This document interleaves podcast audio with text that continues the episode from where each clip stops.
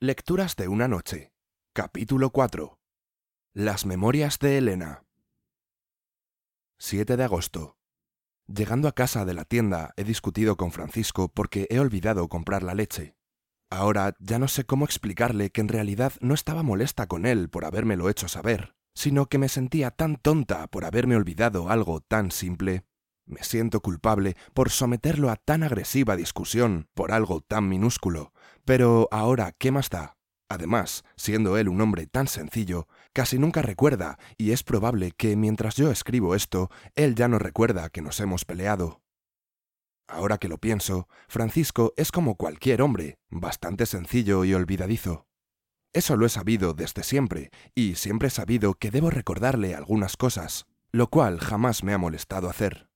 Él no es bueno recordando, pero yo sí, no esta vez, y yo es que soy muy mala con las computadoras, y él es lo contrario a eso. 21 de agosto. Me he alarmado hoy al haberme dado cuenta de que había olvidado regar mis plantas, las que están justo al lado de la puerta trasera de la casa. Debo admitir que estos últimos días mi mente se ha sentido bastante exhausta. Será por la edad, o tal vez tengo más cosas que hacer que antes. Francisco me dijo que las plantas estarían bien. Cuando las encontré algunas hojitas tenían las puntas un poco secas, y la tierra estaba bastante sedienta. Espero no volver a olvidarlo. En todo caso, he puesto recordatorios en todos lados, y la verdad es que me siento un poco vieja por ello. 17 de septiembre. He discutido con Francisco el día de hoy. Debo admitir que fue por mi culpa, y he sido yo quien estaba bastante agresiva al respecto. Siempre olvida sacar la basura a los fines de semana, pero creo que lo que más me molestó es que yo lo estoy olvidando también. 19 de septiembre. Mis plantas han muerto a pesar de todos los recordatorios que he puesto y de incluso pedirle ayuda a Francisco a recordar regarlas, se han convertido en esfuerzos fallidos y lo he olvidado. Me encerré en la habitación toda la tarde y la mayor parte de ella llorando, no solo por mis plantas, sino porque de verdad siento que algo está pasando y no sé qué es. Por otro lado, Francisco me hace creer que no pasa nada, insiste que es la edad. Honestamente, yo quiero creerle. 25 de septiembre. Una señora se ha acercado con mucha confianza a hablarme hoy en la tienda. Debo decir que su apertura y aspecto agradable denotaba que ya me conocía, sin mencionar que al verme su expresión de asombro fue casi gritar Elena.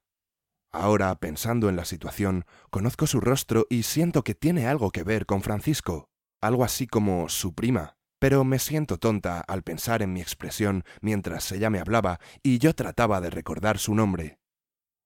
Al regresar a casa apenas recordaba cómo lucía la mujer, pero sí lo suficiente para comentarle a Francisco y darme cuenta de que se trataba de su hermana.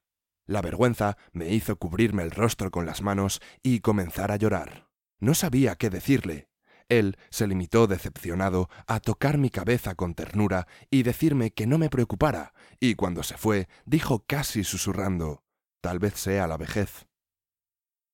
1 de octubre. Hoy es mi cumpleaños. Cuando me levanté en la mañana me sorprendí al punto de asustarme cuando escuché a Francisco gritar ¡Sorpresa! cuando abrí la puerta. Siempre lo hace, y en realidad soy yo la que el día anterior, 30 de septiembre, le recuerda a cada segundo que el día siguiente es mi cumpleaños. Pero esta vez no recuerdo haberlo hecho y creo que olvidé mi cumpleaños. Francisco invitó a algunos amigos y mientras estábamos todos sentados en el patio trasero de la casa, constantemente me sumía en mis pensamientos y realmente olvidaba que estaba ahí.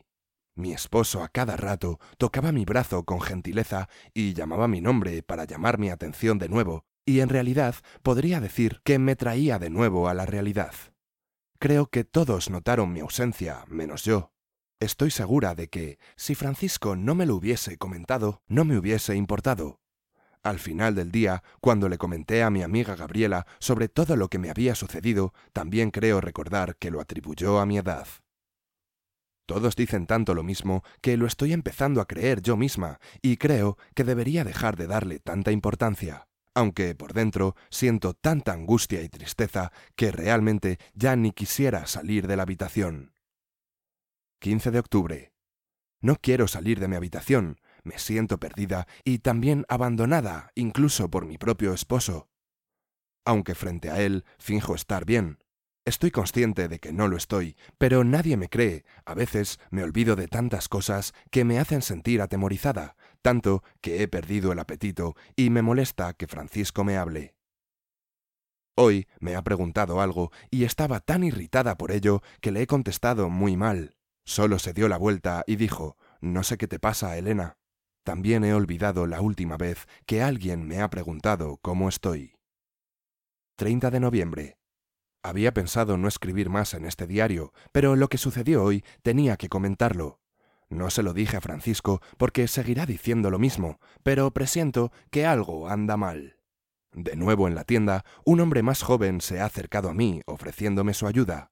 Le pregunté el por qué y me dijo que había estado deambulando por todo el supermercado como si hubiese olvidado algo, y la verdad es que hasta ahora no recuerdo qué es lo que estaba buscando. 13 de enero.